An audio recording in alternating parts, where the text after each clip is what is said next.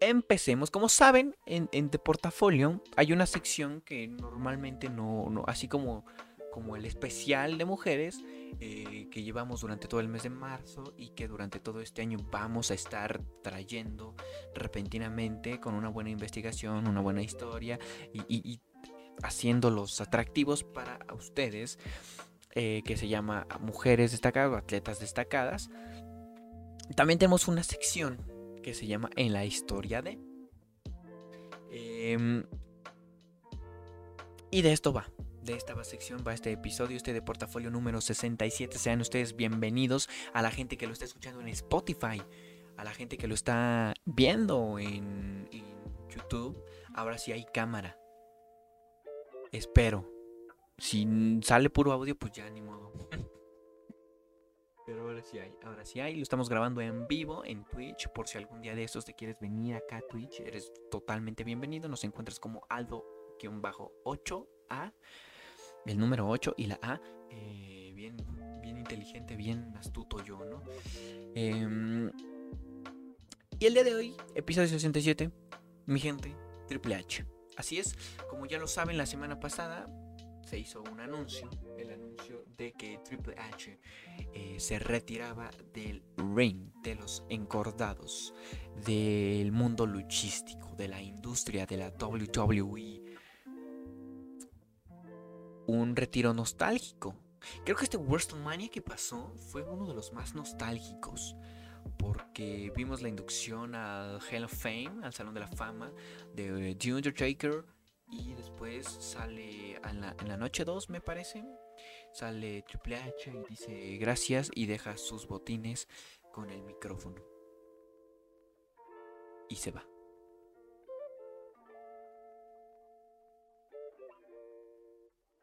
Así es, sí te lo digo. Te lo digo, mi querido Enrique. Se retiró. Se retiró, güey. La, es que eso se debió a un problema de salud ya derivado. Eh, su corazón, de hecho, por había leído que en una entrevista, en la entrevista donde lo hizo oficial, que fue en, en, en, en ESPN, sí, en ESPN, en un programa de ESPN, trae un... Ay, ¿Cómo se llama esta madre? Bueno, lo que le pusieron al jugador de, Dinamarca, a Eriksen, un des, desfibrilador, lo tiene él también. Así es, así es. Y es bien triste, güey, porque como tus ídolos... Eh, te das cuenta, ¿no? Cómo pasa el tiempo de pura volada, güey. Y tus ídolos, pues. Pues se ponen viejitos. Digo, al final todos nos vamos a poner viejitos. Espero yo. Yo espero llegar a viejito, ¿no? Es bien triste, es bien nostálgico. Y les digo, ese WrestleMania fue muy nostálgico. En fin. Eh, si ustedes no saben por qué no hubo episodio la semana pasada, pues ya lo expliqué en este directo. No lo voy a volver a explicar para la gente de Spotify. para la de, la de YouTube. Entonces, pues se nos retira el gran Hunter, el King of Kings, el Rey de Reyes, Triple H, el güey con una greña mamalona. Que parecía ricitos de oro en sus principios. No mames, pinche. Creo que todos en algún momento hicimos la, la intro de, de Triple H, ¿no? Jugando con tus compas. Y si no lo hiciste, no tuviste infancia y puedes retirarte de aquí, ¿eh? Es que no me gusta la lucha libre. Güey, es cultura. Vamos a empezar con un poco de información de Triple H. ¿Cómo está programado esto? ¿Cómo va a ir programado esto?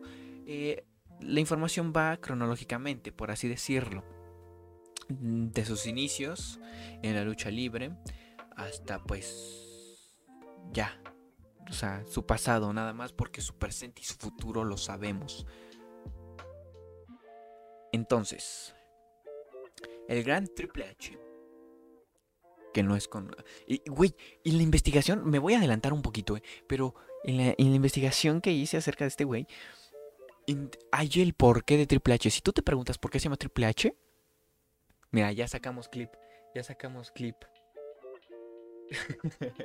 ¿Qué hongo? ¿Qué hongo? John, güey, ¿por qué se ponen nombres así muy complicados? ¿Cómo se pronuncia tu nombre, amigo?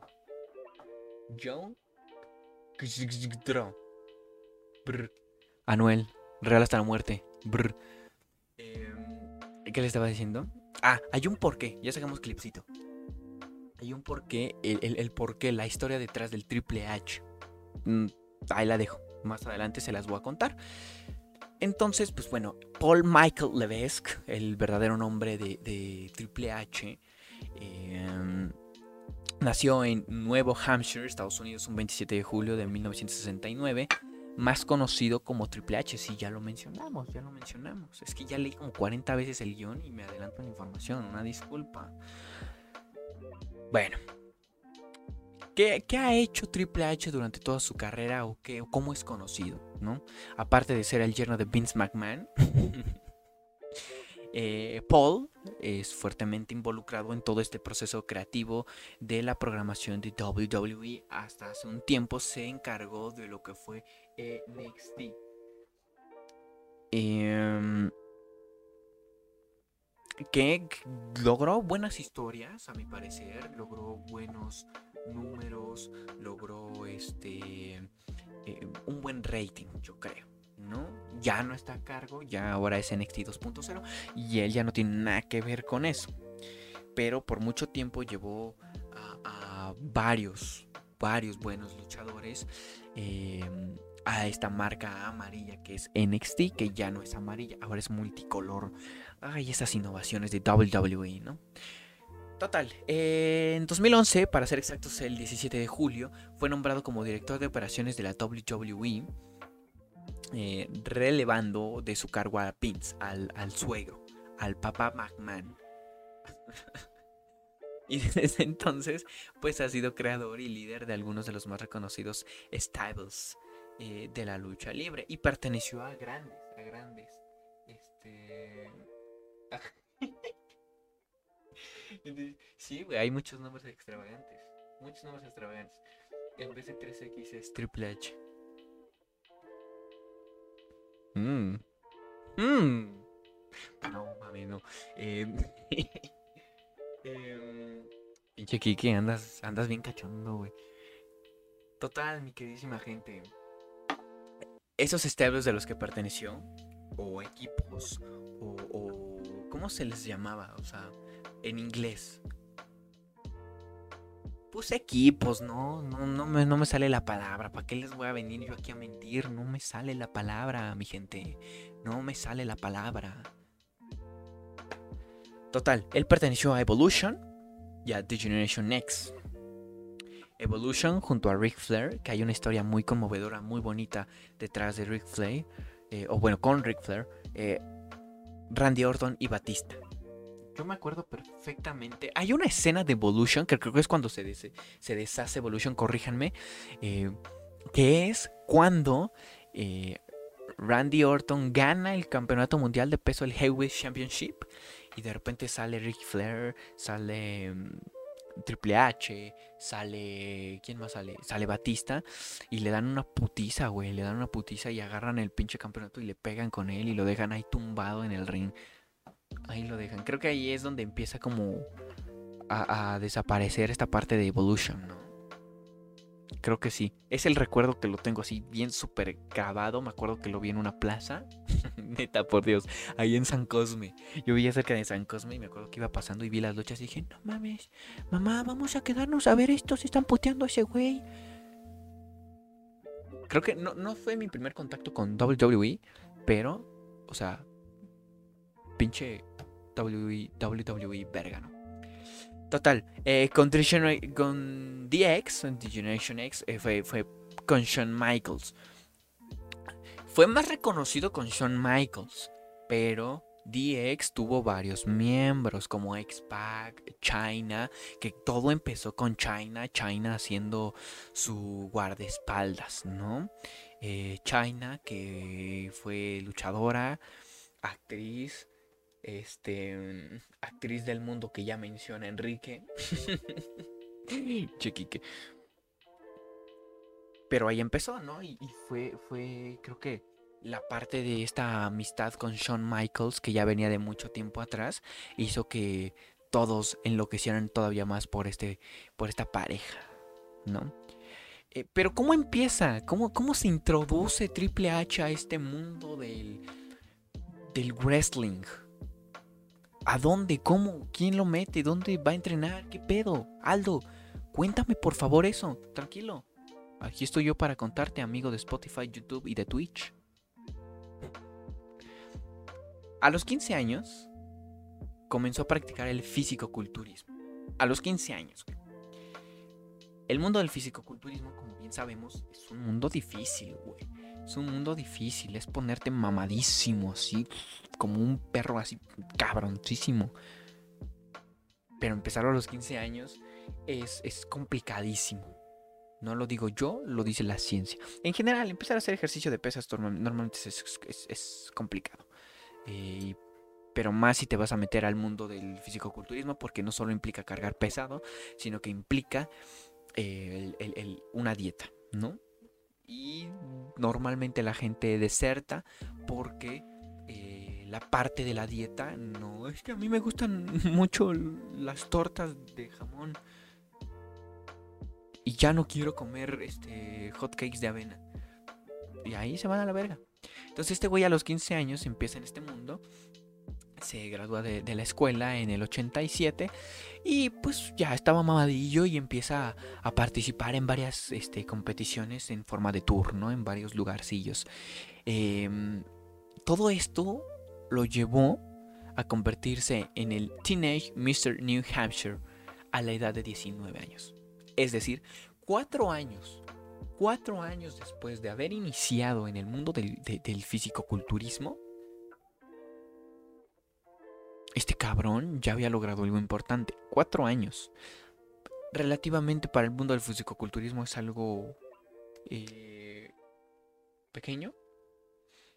Algo, ¿cómo decirlo? corto tiempo. Pero todo se puede. Y ya, o sea, si ya lo de, diferentes perspectivas, ¿no? Por fuera dices, cuatro años es muy poco tiempo. A comparación de otros que llevan añísimos, más de cuatro llevan hasta 10, güey.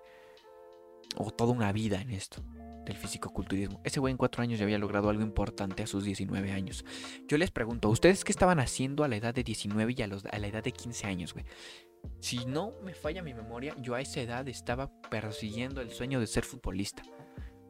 Que no se dio, ¿por qué? Pues ahí hay una historia, ¿no? Detrás de que, ay, este, juegas bien, pero ocupamos 50 mil. Ahí una historia, ¿no? Ya sabes, fútbol mexicano. Este. Pero bueno. ¿No? ¿Ustedes, ¿Ustedes qué estaban haciendo? ¿Ustedes qué estaban haciendo a esa edad? A los 19. ¿Qué hacían? ¿Qué hacían? ¿Cuál era su sueño? ¿Qué, qué, qué estaban haciendo a los 15 años, güey?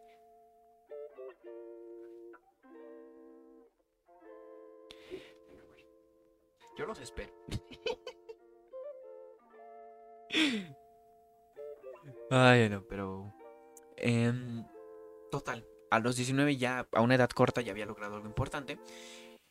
Em, para eso, para eso, en esa época, después de haberse convertido en, el señor New Hampshire, conoce a Ted City.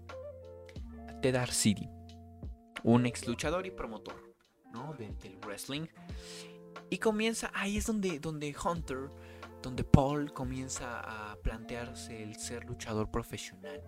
Para esto, él de joven, antes del fisicoculturismo, o aparte del... yo, andaba valiendo vergüenza. no eres el único, hermanito, no eres el único. Em, antes, antes del fisicoculturismo, él también practicaba otros deportes. Me parece, no, no, no estoy muy seguro que él practicaba este básquetbol, no estoy seguro de eso, pero practicaba otro deporte. Y aparte era súper, súper fanático de la lucha libre. Curioso dato. Era fan de Ric Flair, ¿no? ¿Cómo da vueltas la vida?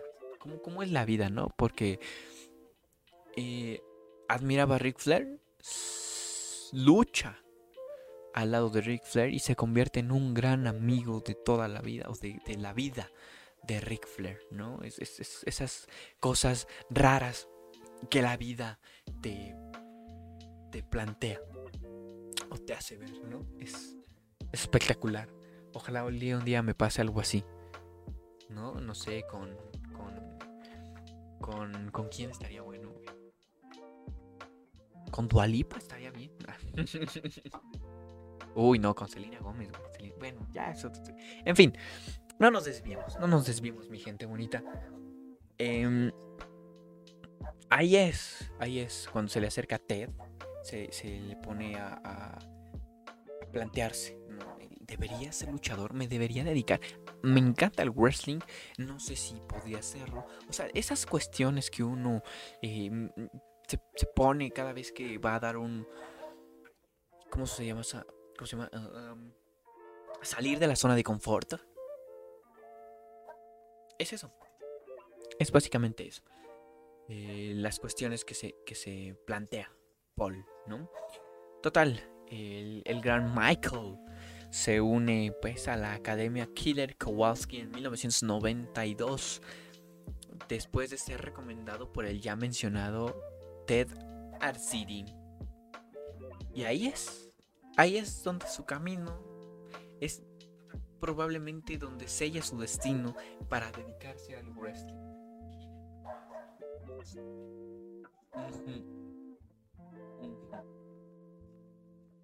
Así es, mi gente. Em, pues todo esto, mi gente, lo lleva aparecer en la famosísima, ay sí, súper famosísima, ¿no? en, en la empresa IWF, la Independent Wrestling Federation, bajo el nombre de Terra Rising. Rising. Ahorita van a entender por qué hago énfasis en la G al final del nombre. Terra Rising. Ese fue su primer nombre del gran Hunter. ¿Qué logró ahí? Pues nada más fue campeón peso pesado de dicha empresa, de dicha empresa y campeón en parejas. Junto a Perry Saturn, otro alumno de la Killer Kosowski Academy. ¿No?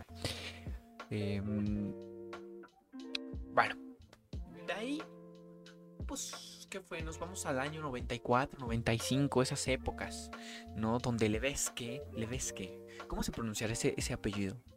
Leverge, porque es como francesito, ¿no? El buen Hunter, así para los compas. no mames, qué huevo, qué empresota. Sí, güey. Sí, güey. Empresota. Mm, WWE se queda corto, güey.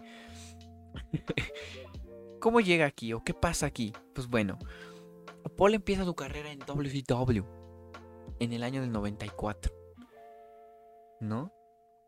Eh, siendo fanático del wrestling, siendo fanático de Ric Flair y siendo fanático de lo sensual. Así es. Él era fanático de lo sensual. Él tiene una foto mía.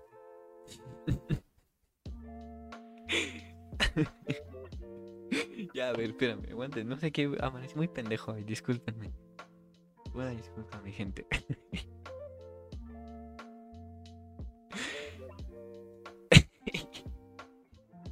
ya, perdón.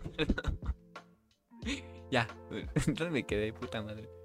Bueno, él empieza en WCW. Ay, él empieza en WCW. Ya, a ver, seriedad. Chingado. WCW empieza como Gil. Si tú, amigo, que no ves la lucha libre, que no sabes que es un Gil, eh, básicamente es el villano, ¿no? Como lo conocemos acá en México como el rudo, ¿no? Así empezó siendo el rudo, el rudo. Arriba los rudos, los rudos, los rudos. Así se escucha más o menos una arena en México. Eh, Pero así empezó él, siendo un villano. Un villano. El villano favorito. El villano favorito. Qué puta estoy bien pendejo. Pero empezó siendo el mismo, el mismo nombre entre comillas. Ahí les va mi explicación y ahí, ahí les va el por qué, ¿no? Él entra a WCW utilizando el nombre de Terra Rising. Temas de copyright, ¿no? Le quita la G. Porque antes, en ese entonces era súper facilísimo a quitarte así un putiza. es más, para ese entonces creo que también existía el tema de copyright, ¿no? No, no me acuerdo, pero temas de la empresa dijeron, no puedes utilizar este nombre. Ya sabes cómo son las empresas bien culeras de repente con la gente. ¿no? Que tú das todo, todo por una empresa y de, eh, no, fíjate que, eh, no, gracias. Entonces él decide llamarse Terra Rising. Cualquier pedo, eh, eh, ¿no? El otro era Terra Rising. Este es Terra Rising. Hay una letra de diferencia, hermanito, ¿no? No puedes demandar. Él tiene su debut televisivo derrotando a Kate Cole. Y pues al final termina utilizando el nombre de Terra Rising. ¿no? Hasta mediados de, mm, de 94, ¿no? Ya estando en WCW, es cuando cambia. en la audio de los 90, exactamente. El, el, All Elite Wrestling de los 90, exactamente, amiguito. Entonces, eh, ¿qué me quedé? Ah, a la mitad del 94, del, año 94, eh, cambia su nombre a John Paul Levesque. Bien original. Ya ves que normalmente en WWE y en el wrestling se les da de, hey, ¿quieres tu gimmick? ¿Quieres tu personaje que se llame como tu nombre eh, real? ¿Por qué? Pues porque son bien creativos, güey traen unas ideas bien locochonas acá, pa, pa, pa, pa, pa, pa. Güey, ¿cómo se llama? Se llama Juan Alberto. Ah, ponle, ponle Alberto del Río. No, Alberto del Río no se llama Juan Alberto, pero sí se llama Alberto. No, eh, no mames, güey. Ah, oh my god. Dominic, Dominic eh, Goicochea. No mames, pero es hijo de Misterio. Ponle Dominic Misterio, güey. No mames, traigo unas ideas bien, bien cabronas. Ah, ah mi cabeza va a explotar de tanta creatividad. Ah. Así los creativos del wrestling. Pero bueno, ya me dio hambre, güey. Total.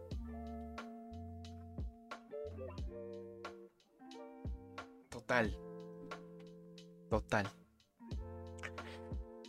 Le ponen este nombre de John Paul Levesque. O sea, le ponen su nombre. ¿Qué le hacen? Le ponen su nombre. No me le agregan el John. El Jean. El Jean. ¿Por qué? Ahí te va. Este, este gimmick o este personaje hacía referencia a sus orígenes franceses, ¿no? Entonces le ponen Jean Paul Levesque.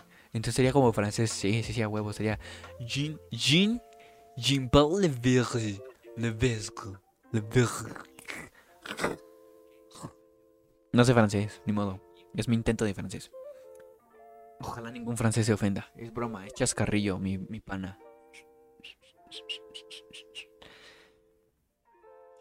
Total, ¿no? Este, este personaje le dicen, hey, vamos a utilizar tus orígenes franceses y necesitamos que hagas tu acento francés. Porque pues obviamente tú no hablas el idioma francés. Necesitamos que hagas un acento francés. John Paul, el que era nuestro güey, sí. ya no me acordaba de ese güey. Jean Paul. Jean Paul. Sí, a huevo. Oye, ¿te imaginas que su nombre sí haya sido por porque sus padres eran fanáticos de la lucha libre y descubrieron a Triple H mucho antes que nosotros? ¿Te imaginas, güey? Porque nunca explicó por qué se llamaba así. Bueno, yo nunca le pregunté y la maestra que le preguntó dijo, eh, una historia larga. Mames, güey. ¿Te imaginas? Bueno. ¿Quién sabe? Total. Le dicen, no hablas el idioma, necesitamos tu acento francés. Eh, algo así como cuando sale un estadounidense a querer hacer un chiste utilizando los estereotipos de México de um, frijoles y aguacate por por favor, algo así como como la gente que vive en Estados Unidos que dice ser mexicana, pero el único mexicano que tienen son los papás y que su español es algo así como de um, la abuela hizo enchiladas um, I like la abuela cooking. No sé qué dije porque no sé inglés muy bien. Algo así, algo así, ese, ese acento pero en francés, esas cosillas le pedían para su personaje. Y pues durante esta época es cuando comienza a hacer el el, movimiento épico, su movimiento final, su finish him. El pedigree. Ustedes, yo, yo me acuerdo muy bien que jugaba con un compa en la infancia a las luchas libres, que por más que la WWE decía, no lo intentes en casa. Siempre hay un güey que lo hace. Yo, yo era ese güey, yo era ese güey que jugaba a las luchas libres. Y me acuerdo que en, una ocasión en un brincolín, yo dije, yo soy Triple H. Y me acuerdo que hice un pedigrí. Pero bien aplicado, lo hice bien aplicado, güey. Y trácatelas, que le empieza a salir sangre de la nariz, güey. me mamé, güey, me mamé, que ya ves. No mames, güey. Vayas tiempos, vayas tiempos. Si tú nunca, a ver, si tú nunca hiciste el pedigrí con un compa, le aplicaste un pedigrí a un compa, y si nunca hiciste la entrada del gran triple H, que es ponerse agua y hacerle así, no tuviste infancia, brother. No tuviste infancia. Déjame, te lo digo, te lo firmo. Porque aquí, amigo que lo está viendo en YouTube, amigo que lo está escuchando en Spotify, aquí el chat, el chat, en Twitch, todos aplicamos e hicimos esa intro. Y si no, a ver, déjenlo saber, déjenlo saber, amigos. Todos hicimos esa, ese finishing y esa intro. Todo era risa y diversión hasta que le rompes el cuello a tu hermano. Exactamente. Hasta que se pone a llorar y le tienes que tapar la boca para que, que no te acuse, ¿no? No, güey. No, güey. Yo no digas nada, güey. No chilles, güey. Te presto mis coches, güey. Te dejo jugar con mis coches.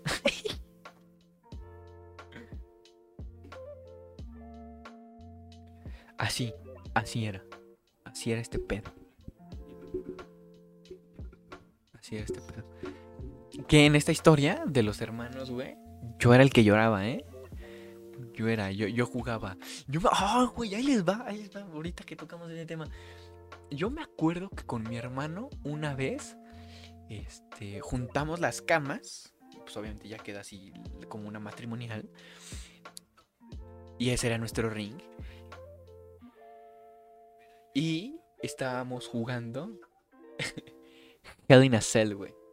Hell in a estábamos jugando objetivo, putearnos y salir de la recámara. O sea, bueno, no era como Helena Cell, simplemente era salir de la jaula. Tipo stage, match.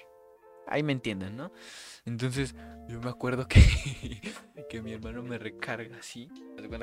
estoy sentado en el piso, la cama queda aquí atrás de mí. Y el cabrón se deja ir con todo. Y me mete una patada aquí en el pecho. Y me, y dolió un chingo el pecho. Y decía, no mames, ya me rompí un hueso de aquí ya me voy a morir a la verga. y me acuerdo que, que ya no lo pude detener para salir de que me dolía aquí así el, cuello y me terminó ganando.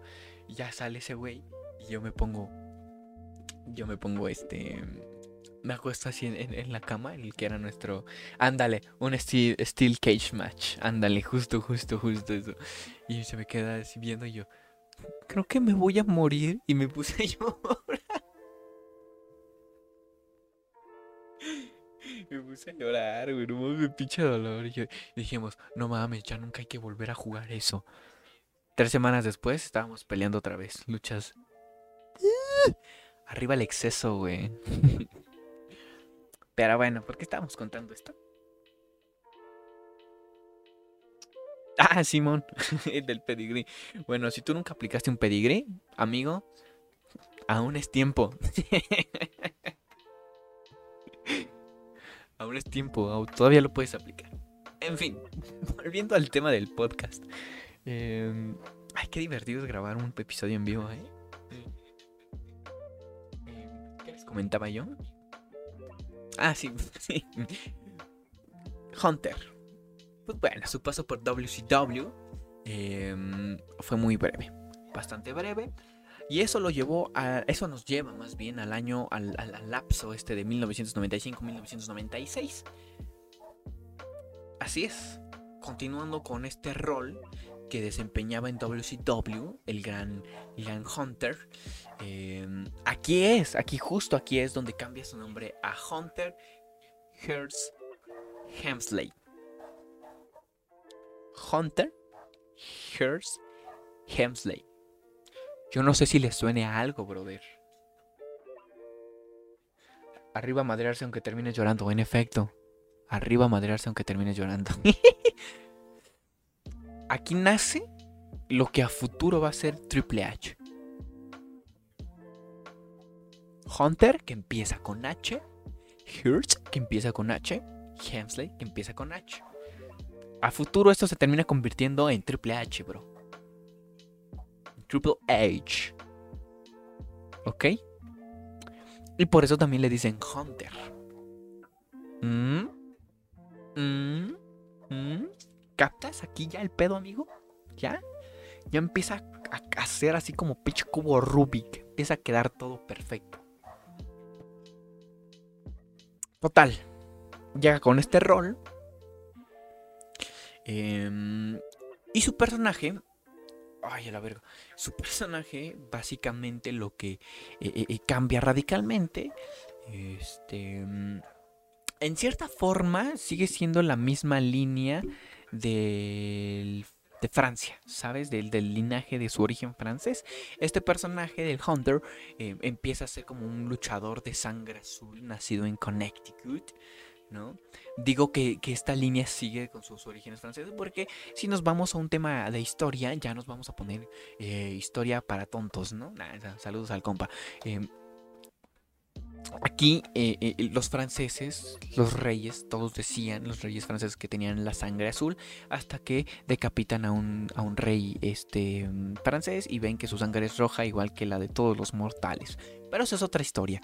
Em, entonces él, maneja todo este tipo, ¿no? De, de Francia, sangre azul, eh, orígenes franceses, bla, bla, bla. Y todo esto, como dije en un principio, hacía, hacía como énfasis a sus modales. Y pues era un, era un, hombre que siempre vestía eh, de etiqueta hasta que, hasta, hasta que entraba a luchar, ¿no? Siempre que no, no, no, que su saquito, que... Espera, no es Horny Hot hambriento. Horny Hot hambriento. No, el, ese horny hot hambriento ese es el mío, güey. Por eso a mí luego me dicen el Triple H. Pero por eso. Porque soy horny hot hambriento. Chiqui babies. Ay, pero bueno. Entonces ese güey así era muy, muy, ay no, no, muy formal, ay no, no, que, buenas tardes, un saludo de buenas tardes, así, ¿no? Entonces Hamsley, em, estando en WCW, no, perdón. No, sí. No es cierto. Estando en, en, en, en WF, WWF, el World Wrestling Federation, lo que ya conocemos como WWE, eh, entra a un clic, a una clique, a la clica, ¿no? Acá de cholo, ya traía su lagrimita, su paliacata acá y empezaba. ¿No? No, es cierto. Pero había un grupo de luchadores que se hacían llamar así como la clica, la clique, te clique, em, que incluían a sus amigos en la vida real. En este caso estaba compuesto por Shawn Michaels, Kevin Nash, Sean Wolfman y Scott Hall. Y Scott Hall. Quienes eran conocidos por influenciar a Vince McMahon y al equipo creativo de la entonces WWF o sea, algo así como, el grupo pesado que hay normalmente en los equipos de fútbol, que son los que muevan, mueven, mueven, que te juntas con ellos para todo ese... Ah, esos eran ellos, ¿no? Por esto, eh, la presión de WWF para crear nuevas estrellas era importante o era más, ¿sabes? Un chingo de presión para este punto, para este objetivo. Entonces Hemsley debía de ganar la versión, una versión de ese entonces de King of the Ring de 1996. Em, pero, pero, fue degradado. Le quitaron la opción de ser el contendiente número uno a ser Jover. Si tú no sabes qué, es un Jover, te clic. Exactamente, te clic, amigo, así. Disculpa, es que mi inglés es malísimo. Malísimo. Pero así, justo como lo pone el buen Enrique Hurt 16, te clic. Eh, lo, lo, vuelven Jover, güey. Eh, ¿Qué es un Jover? Pues en eso me quedé. Básicamente son estos luchadores, pues que no tienen mucho impulso, no tienen mucho push, pero que sirven para impulsar a los demás luchadores hacia un, punto eh, de hegemonía, por así decirlo. ¿no? Es decir, lo que hemos estado viendo con Homos hasta antes de WrestleMania, que se enfrentó a Bobby Lashley, todos los luchadores con los que se enfrentó Homos todos esos, con todo el respeto que se merecen, son Jovers. Lo digo con todo respeto. Como el jefe tribal. Así es. Justo. Justo. Y te puedo apostar que Roman Reigns ahorita tiene gran peso dentro de WWE, güey. Te lo puedo apostar, güey. Que es el güey que dice, hey, que mi familia, la familia, ¿no? Y sale Toreto. No, que mi familia sea acá protagonista. Te lo puedo asegurar, güey. Pero bueno, em, en que me había quedado humano.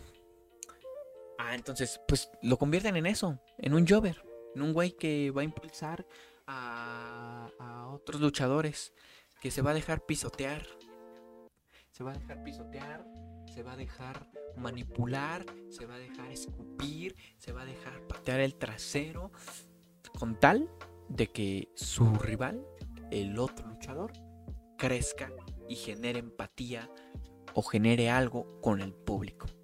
Eso es un Jover y a eso fue relegado el gran Hunter. ¿Por qué fue relegado a eso, Aldo? Hubo un incidente en el Madison Square Garden.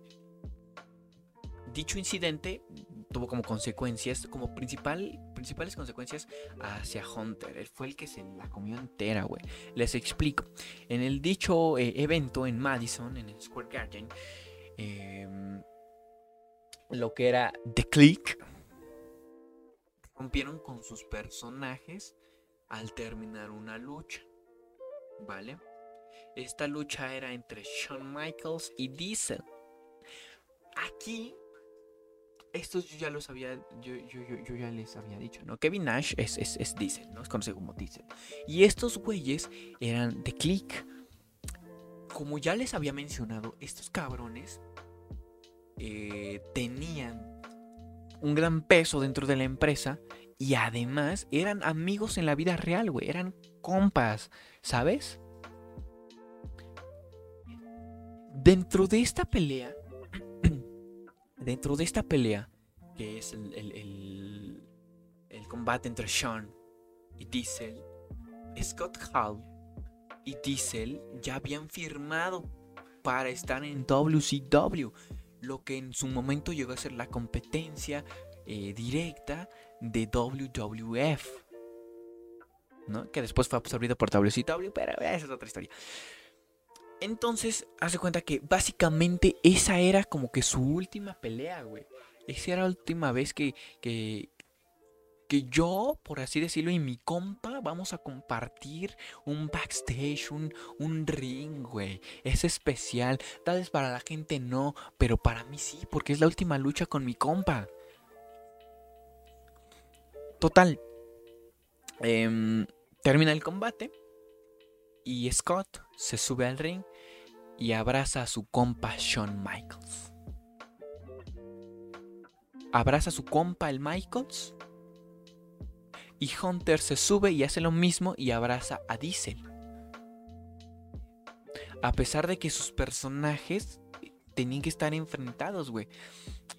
Y esto, esto pues lo llevó a, convertirlo. Eso causó molestia dentro de la empresa. El, el- Que aquí nos podemos cuestionar algo, ¿no? ¿Qué les causó molestia? ¿El hecho que rompieran el personaje para abrazar a su compa? ¿O el hecho de que abrazaran... eh, el, el hecho de que castigaran, eh, digo que... el hecho de que... Que abrazaran a alguien que ya estaba dentro de otra empresa, ¿no? Eh, ¿Qué les molestó a la WWE? En ese entonces WWE. No podían castigar a Kevin Nash o Scott Hall porque se iban, exacto, se iban a WCW. Y Shawn Michaels tampoco porque era exactamente, era la estrella. Exacto, ya lo dijo, ya lo dijo aquí el compa Enrique. Aquí está este pedo. No podían castigar a Kevin Nash y es, o a Scott Hall porque se iban a WCW. O sea, WWF ya no tenía control alguno sobre estos dos güeyes, ¿no? Shawn Michaels en ese entonces era el top de tops de tops de la empresa, de, de World Wrestling Federation, ¿no? Y el novato, el, el- el que apenas se iba integrando, el que pagó los platos rotos, el que se la comió entera, fue Hunter. Y es la razón por la que lo volvieron un Jover, ¿sabes? Ese fue el pedo, güey. Ese fue el Pedinsky. Pero bueno, afortunadamente em, se enfocó en salir adelante, se enfocó en lucirse cada vez que tenía este, pues un- una, una batalla y, y, y, ¿qué pasó? Que nos vamos al año 97. La- esto del 97 al 99. Porque nuestro gran Hunter, Triple H, ya no era un Jobber para ese entonces. ¿Le costó? Sí, bastante. Pero ya no era. ¿Y cómo empezaba su carrera? ¿Cómo empezaba a ascender ahora sí en el mundo del wrestling? Facilito. Facilito. Despacito. Voy paso a pasito. El que lo visualiza, lo materializa, güey.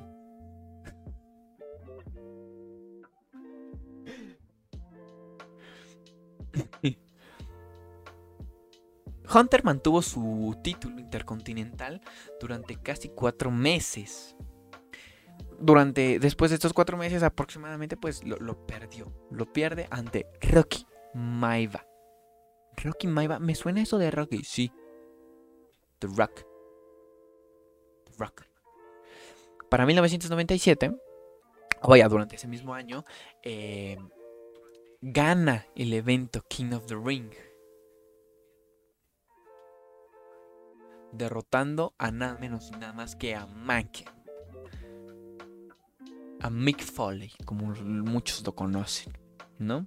O Cactus Jack. Este güey tiene un chingo de personajes, ese güey.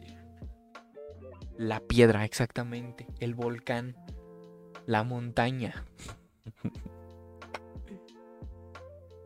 ¿en ¿Qué me quedé? Mm, ah, pues sí. Pues lo pierde, ¿no? Lo derrota en la final de este torneo del Rey de Ring. Y más tarde, con su compa, el Shawn Michaels, forman The Generation X, como ya lo había mencionado, junto a Rick Rude y China. Que hay una historia, que China eh, y, y- y- y el Hunter empiezan ahí mm, buscando al luchador, bla, bla, bla. Ya saben ese pedo, ¿no? Y se forma The Generation X. Eh, para ese entonces, Hunter ya deja el personaje de sangre azul y adopta el gimmick, el personaje de Triple H. Todo esto después de WrestleMania 14. Cabrón, ¿no? Cabroncísimo. Pues, ¿qué más? ¿Qué más siguió en la vida en este lapso de tiempo del gran Hunter? En mi- mira, ve, justo lo que les decía de, de, de Mick Foley, tenía un chingo, ve. Enrique, el especialista de WWE, nos dice Mick Foley con sus cuatro personajes siendo Mick Foley, Cactus Jack, Megan y Dude Love. Sí, me faltaba uno. Ajá, Dude Love. Sí, sí, sí. bien. ¿Qué? Hubo un WrestleMania donde el cabrón salió cuatro veces. Salía como Mick Foley, después salió como Cactus Jack, después salió como Mackin y después salió como Dude Love. Pinche. Qué, qué estrés, o sea, qué chido y qué, qué desesperación para el compa, ¿no?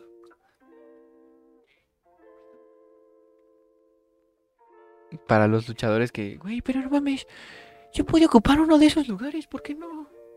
¿Por qué, güey? Pero bueno. Em,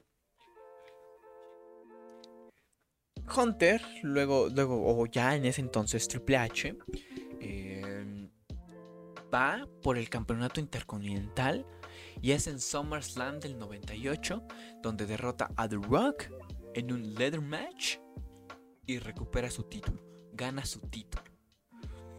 Tristemente después de esto sufre una lesión en la rodilla, lo cual lo dejaría fuera del torneo de, por el campeonato de la WWF, el cual terminó siendo disputado en el evento de Survivor Series. ¿Y quién lo ganó? The Rock. ¿Por qué? Porque The Rock is cooking. Tiene que recuperarse, bla, bla, bla. Y entonces, después de su recuperación, vuelve con Tonko con Tokio, con Toño, con todo vuelve el cabrón. Con todo vuelve este güey. Y revive, revive una rivalidad con la roca. Vuelve a tener una rivalidad con este güey. Lo derrota en el evento Fully Load. Y se convierte en el contendiente número uno por el campeonato de la WWF que en ese entonces lo poseía Stone Cold Steve Austin. Pero todo decía, no mames, vamos a tener un Triple H contra un Stone Cold. de coca. Pues sí, pues sí, mi hermanito. Pues sí.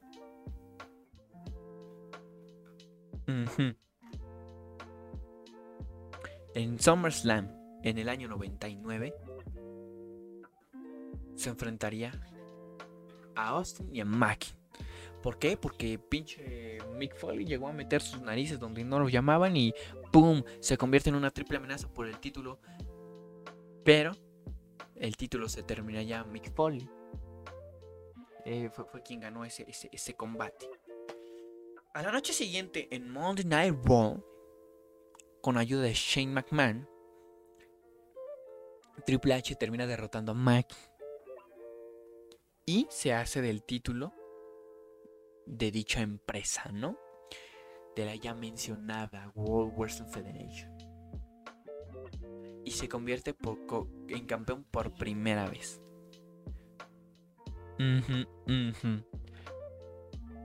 Ahora, durante el resto del año tuvo varias rivalidades, tanto con, con Stone Cold como con The Rock.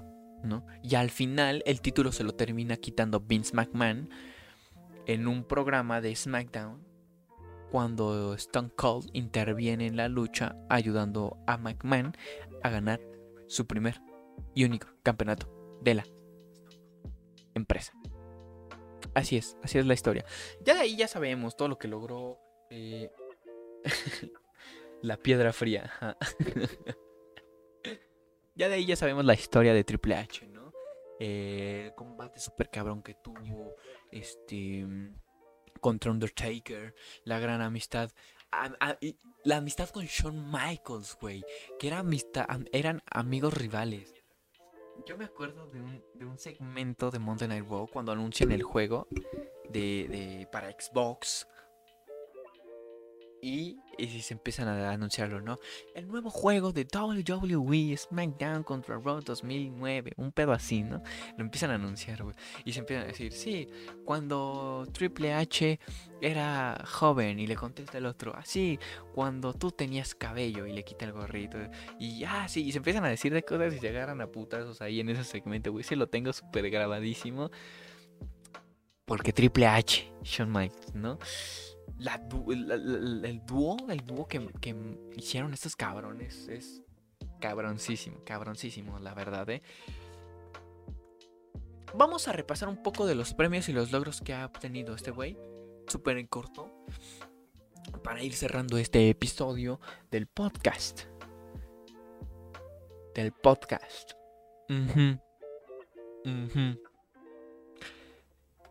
Triple H ha ganado el Campeonato Mundial de Peso Pesado cinco veces.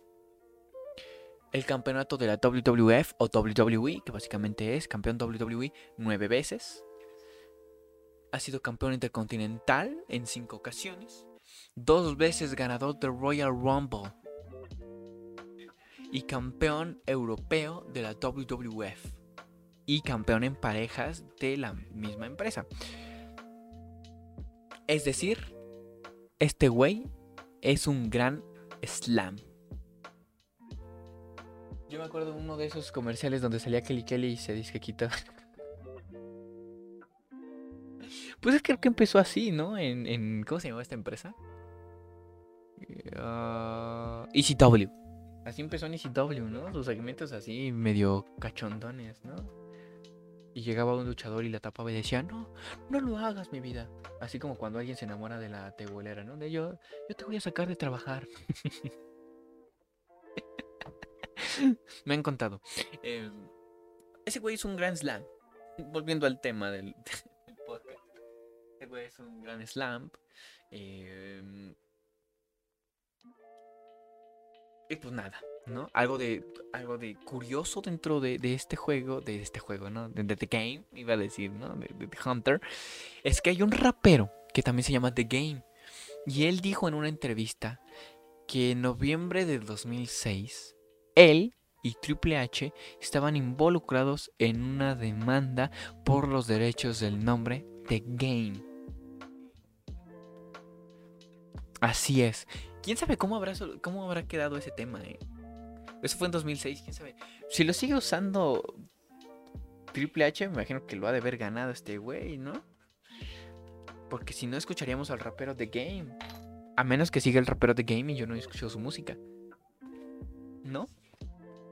Está bien raro este pedo, güey. ¿Quién sabe cómo habrá quedado ese tema?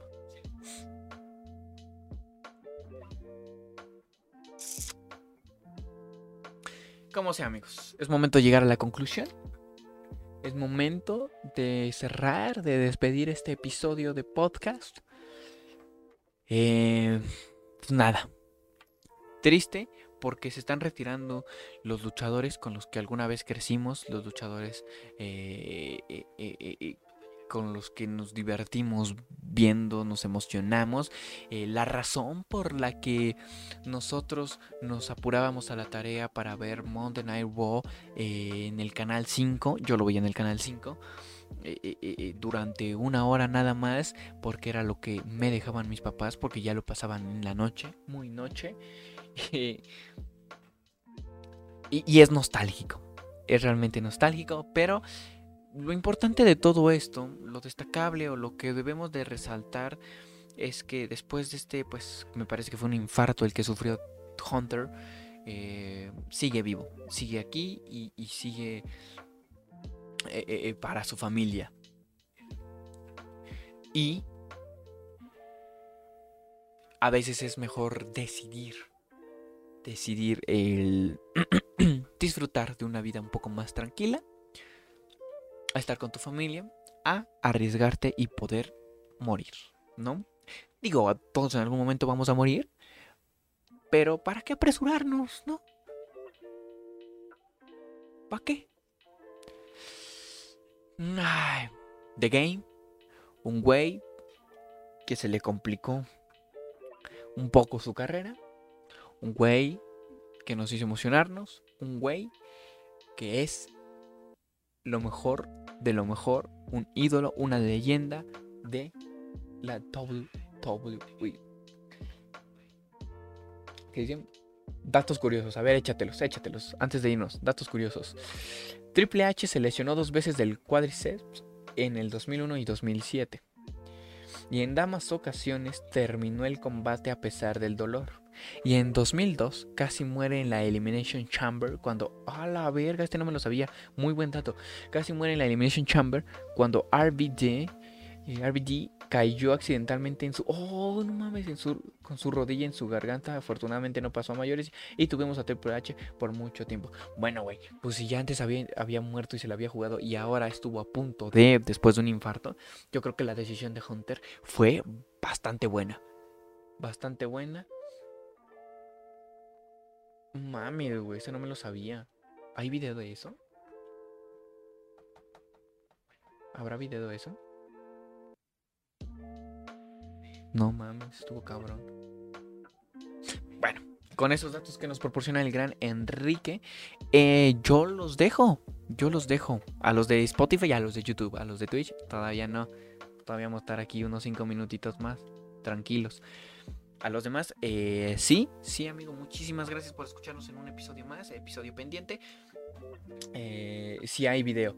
Ah, mira, vamos a reaccionar. Mira, es que a veces grabo episodios en vivo y se pierden de esta magia. Vamos a reaccionar ahorita a ese video.